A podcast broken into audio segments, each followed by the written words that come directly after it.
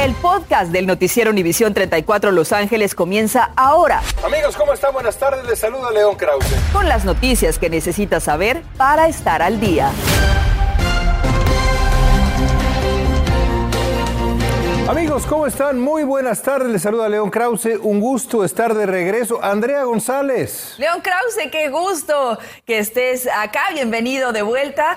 Y a ustedes, gracias por acompañarnos. Comenzamos. Y vamos a empezar con la información más reciente, más reciente sobre la pandemia del coronavirus. Hoy se anunció la extensión de la orden a nivel estatal para seguir usando mascarilla en interiores de lugares públicos. Esto se debe, como sabemos, al gran aumento de contagios con la variante Omicron y también de hospitalizaciones. Inicialmente la orden terminaría el 15 de enero, pero con esta extensión todos debemos seguir usando el cubreboca sanitario hasta el 15 de febrero. Univisión 34 siempre estamos pendientes sobre el desarrollo de la pandemia en el condado de Los Ángeles y a pesar de que se ha avanzado en la vacunación en general, hoy le informamos que Los Ángeles es el condado con las tasas más altas de infección por COVID-19 en California. Esto según el Departamento de Salud y Servicios Humanos. Se han registrado 1.240 infecciones por cada 100.000 habitantes. El segundo condado con más contagios es San Francisco.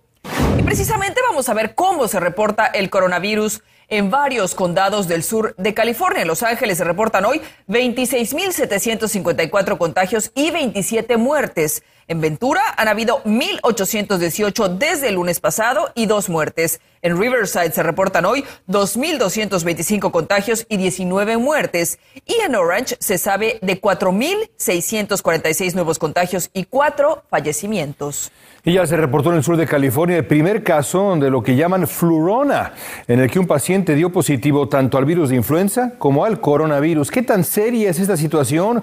¿Cuál es el consejo de los médicos? Norma Roque está en el centro de pruebas donde se hizo precisamente ese descubrimiento. Norma, adelante. ¿Qué tal, León Andrea? Muy buenas tardes. Fíjate que tenían solo días de estar ofreciendo esa prueba nueva aquí en este lugar muy cerca del Centro Cultural eh, Getty cuando hicieron ese descubrimiento. Nos tenemos que cuidar todos porque para no contagiar a las demás personas. ¿Usted ya está vacunada? Sí, ya tengo las tres. ¿Cómo no? ¿Y ya se vacunó contra el flu? Ah, esta es la que me falta. Y lo hará lo más pronto posible, me afirmó Jessica Reyes, sobre todo ahora que ya se reportó el primer caso de flurona en Los Ángeles, precisamente en este centro de pruebas de coronavirus, una combinación de influenza y de COVID-19. Su director Steve Farfam señaló que hace cuatro días él y un colega y en una sola prueba pudieron detectar que un adolescente quien recientemente regresó de Cabo San Lucas, México, resultó positivo tanto para la influenza como para el coronavirus. Agregó que el menor ya se está recuperando de ambas enfermedades. Por su parte, el epidemiólogo Jorge Salinas de la Universidad de Stanford nos dijo. No sé quién haya inventado ese término, no es un término médico, pero coinfecciones de, de dos o, o incluso más virus respiratorios eh, existen, no, no nos sorprenden. Lo que se recalcó es lo siguiente. Una infección por influenza puede ser grave, una infección por coronavirus 19 puede ser grave, y, y, depende mucho de si uno está vacunado o no. Por lo que el epidemiólogo recomendó. Usted puede tomar ambas vacunas el mismo día, en el mismo brazo, no es ningún problema, por favor, háganlo. Mientras, en este centro le reiteraron que usted puede hacerse la prueba rápida o antígeno, la PCR o la combinación con la de la influenza en un solo hisopado, misma visita. Por cierto que en este centro de pruebas eh, en 911 COVID Testing están abiertos desde las 6 de la mañana hasta las 10 de la noche con cita, por supuesto. Así que le piden que llame y que se haga la prueba doble ahora, León Andrea. Regresamos con ustedes. Muy buenas tardes. Importantísimo hacerse pruebas de manera frecuente. Gracias, Norma. Mientras tanto, el Comité Asesor sobre Inmunización de los CDC recomendó hoy el refuerzo de Pfizer para niños de 12 a 15 años, que se deberá aplicar después de cinco meses de su segunda dosis. Se espera que la directora de los CDC, Rochelle Walensky, apruebe rápidamente esta recomendación, lo que haría disponibles las terceras dosis esta misma semana. Apenas en diciembre pasado, los CDC respaldaron los refuerzos para adolescentes de 16 y 17 años. Y esta mañana el superintendente de Instrucción Pública de California anunció un plan dedicado y enfocado en el bienestar de los estudiantes afectados por la pandemia, incluyendo su salud mental. Claudia Carrera nos tiene los detalles y en qué consiste esta iniciativa. Cuéntanos, Claudia, adelante, buenas tardes. Buenas tardes, Andrea. El superintendente dijo que su objetivo es mantener todas las escuelas abiertas y proveer con todos los recursos necesarios a los maestros y alumnos. We are focused on recovery and dealing with impacts. A solo días del retorno de estudiantes a los planteles escolares, hoy el superintendente estatal Tony Thurman anunció que trabaja en un plan para las escuelas como implementar servicios profesionales para guiar a los alumnos a enfrentar el trauma pandémico. We know that the pandemic has had an impact Sabemos que la pandemia ha tenido un impacto en todos los niños y en su aprendizaje, dijo Thurman, quien agregó que trabajará de la mano con el gobernador Gavin Newsom para ofrecer programas de aprendizaje para los estudiantes afectados. Madres de familia aplauden esta propuesta. Se quedan en casa no es lo mismo, no es el mismo aprendizaje a como que estén en la escuela. Se preocupan más, estresados emocionalmente, se aburren de estar de la, de la computadora a la a la silla, de la silla así, entonces no, no tienen una actividad física ellos. Y es que recientemente estudios revelaron cómo la crisis del coronavirus ha perjudicado a los menores tanto en su desempeño académico como su salud emocional, por lo que el Estado también agregó que contratarán 15.000 nuevos maestros y médicos. Para traer más de 10.000 este, profesionales que nos pueda ayudar con nuestros estudiantes que están sufriendo ahorita y están pasando eh, problemas mentales. Some have received them, many have not. Por otro lado, Thurman también agregó que espera esta semana todos los estudiantes reciban los casi 6 millones de exámenes caseros de COVID-19 prometidos que se han demorado en llegar a los planteles escolares. Y sabemos que el Distrito Unificado de Los Ángeles estará recibiendo más de un millón de estas pruebas de COVID-19 caseras, las cuales se espera empezarán a ser distribuidas a partir de este viernes a todos los estudiantes en los diferentes planteles. Yo soy Claudia Carrera, en vivo desde Los Ángeles. Con esta información vuelvo con ustedes al estudio. Gracias, Claudia. Y el coronavirus está causando caos auténtico en las filas de la policía, de los bomberos, del sheriff de Los Ángeles. El departamento de bomberos reportó que 284 ah, miembros de su personal están fuera de servicio debido a que dieron positivo al virus. Se dijo que este es el mayor número de contagios entre el personal. Por su parte, la policía indicó que 416 de sus oficiales y 80 civiles están hoy en cuarentena tras dar positivo. En el departamento del sheriff hay 550 dos eh, empleados contagiados, de esos 389 son oficiales, números altos. Y ahora escuche esto, una persona falleció en un accidente que preliminarmente se investiga fue causado por exceso de velocidad. El choque que involucró múltiples vehículos en medio de una intersección causó cierres a varias calles y una enorme investigación. Osvaldo Borraes nos tiene lo último de esta tragedia. Osvaldo, adelante, buenas tardes. Así es, Andrea. Nosotros nos encontramos aquí sobre la intersección de Bloomfield y South. Alguaciles han investigado por ocho horas para tratar de determinar qué fue lo que sucedió y por qué ocurrió. Looks like somebody was speeding.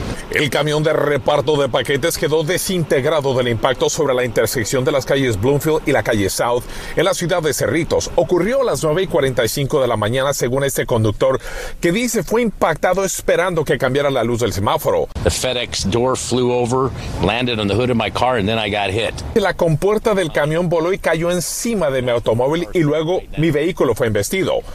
El conductor que aparentemente causó el choque en cadena falleció como resultado del impacto, que involucró un total de seis vehículos. Esta persona que vive al otro lado de la calle escuchó el estruendo y naturalmente quedó afectado por las imágenes que vio cuando salió. Si una persona está manejando de manera errática, les sugeriría que no lo hagan, que piensen en las otras personas en la carretera también. Además de la persona que falleció en la escena, otras más resultaron heridas y fueron ateridas y transportadas a un hospital cercano, además de un conductor que fue atendido por los paramédicos en el lugar con heridas leves. Según versiones preliminares, el conductor causante del accidente presuntamente transitaba cerca de 100 millas por hora cuando se estrelló contra los automóviles y el camión. Los alguaciles del condado de Los Ángeles en la sección de tránsito ahora están analizando videos en la zona previo al choque para lograr más detalles de la velocidad del vehículo al momento de estrellarse. Y alguaciles del condado de Los Ángeles todavía no han identificado oficialmente a la persona que falleció en la escena les solicitan a cualquier persona que haya sido testigo y tenga video que se pongan en contacto con ellos. Transmitiéndoles en vivo, yo soy Osvaldo Borraes. Regresamos con ustedes al estudio. Gracias, Osvaldo. En instantes, los CDC hacen nuevas recomendaciones sobre el aislamiento y pruebas para COVID-19. Le tenemos esta importante información.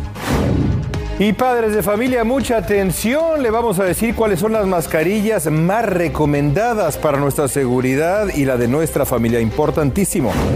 Además, muy pronto tendremos que pagar más por la factura del agua en casa. Prepare su bolsillo, le tenemos los detalles.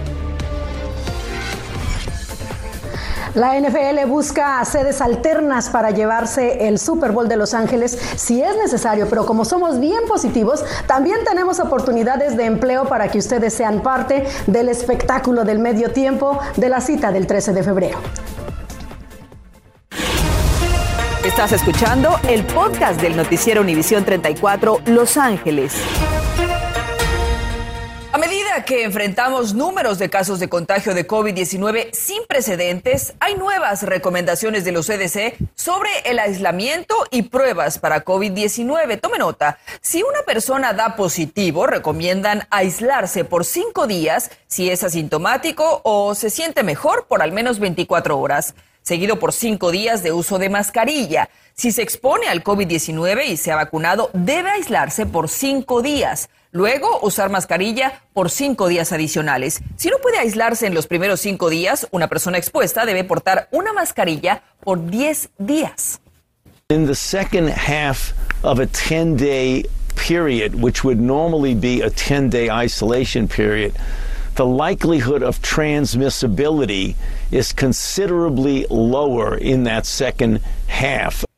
Ahora bien, si se hace una prueba y da positivo, le aconsejan mantenerse aislado hasta 10 días después de experimentar los primeros síntomas. Si está vacunado con dosis de refuerzo, no necesita aislarse después de estar expuesto, pero debe portar mascarilla por 10 días más. Y ya estamos en la temporada de declaración de impuestos y ahora que seguimos en medio de la pandemia, los expertos recomiendan poner mucha atención sobre lo que usted va a declarar. Este año podría tener menos dinero de reembolso por los diferentes beneficios que muchos contribuyentes recibieron, algo que puede deducir, por ejemplo, gastos médicos. Escuche usted estos consejos.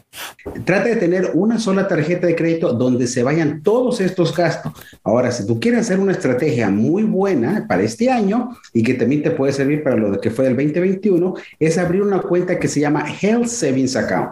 Ahí tú puedes deducir todos los gastos médicos hasta 7,200 por familia y de esa manera pagas a pagar mucho menos impuestos. Otro consejo, por supuesto, es que hable usted claro con su preparador de impuestos y haga todas las preguntas necesarias para que su declaración sea precisa y evite cualquier problema con la autoridad, con el IRS.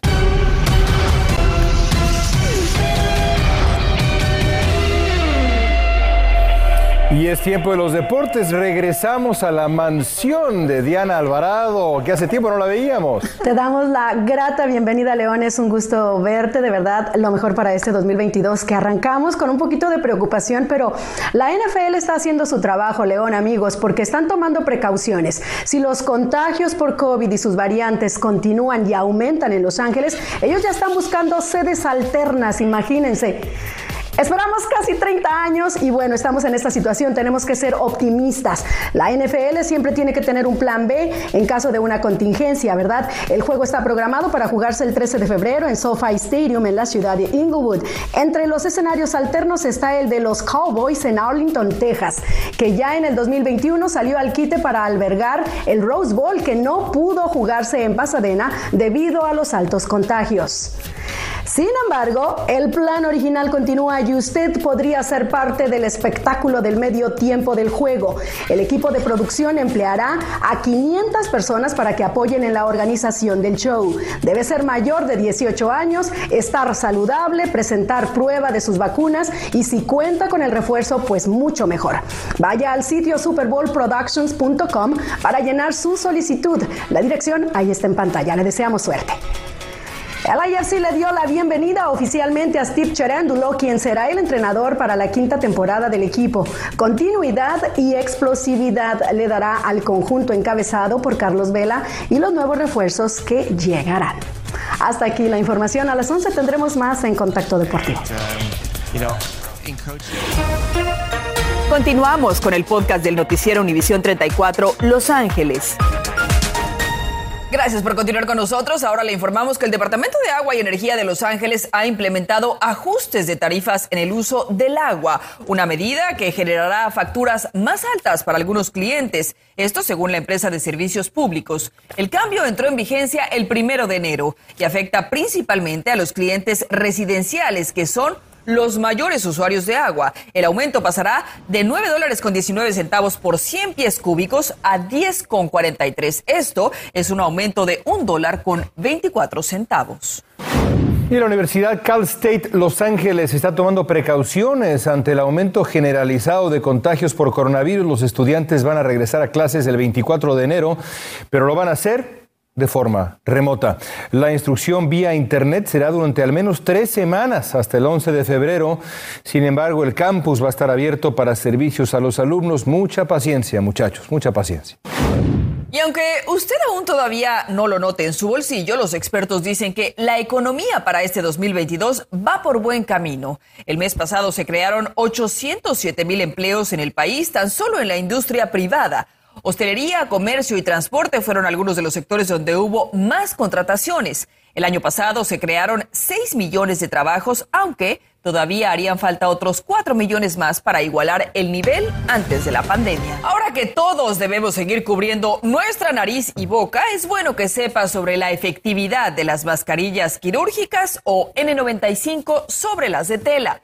Un estudio realizado por las universidades de Yale, Stanford y otras encontraron que en poblaciones en donde usan los cubrebocas que normalmente se utilizan en hospitales, tuvieron un 11% menos contagios, mientras que donde usaron mascarillas de tela, las infecciones solo se redujeron en un 5%.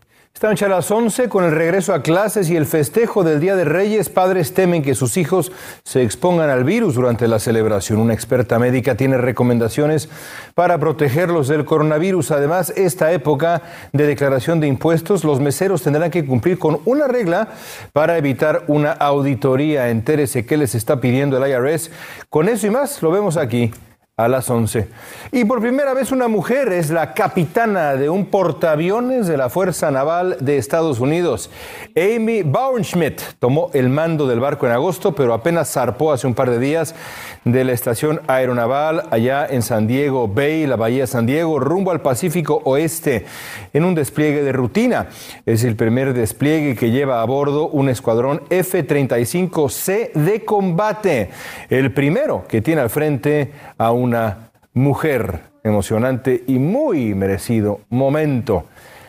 Andrea González, qué gusto estar de vuelta y bueno, pues aquí estaremos de regreso también a las 11, separados pero juntos. Pero juntos, siempre. Bienvenido de vuelta, León, a tu casa, Univisión 34. Un gusto que estés aquí. Feliz año, feliz cumpleaños, que ayer fue tu cumpleaños y aquí seguiremos informando. Nos vemos con más a las 11. Gracias a usted por acompañarnos. Que tenga una excelente tarde.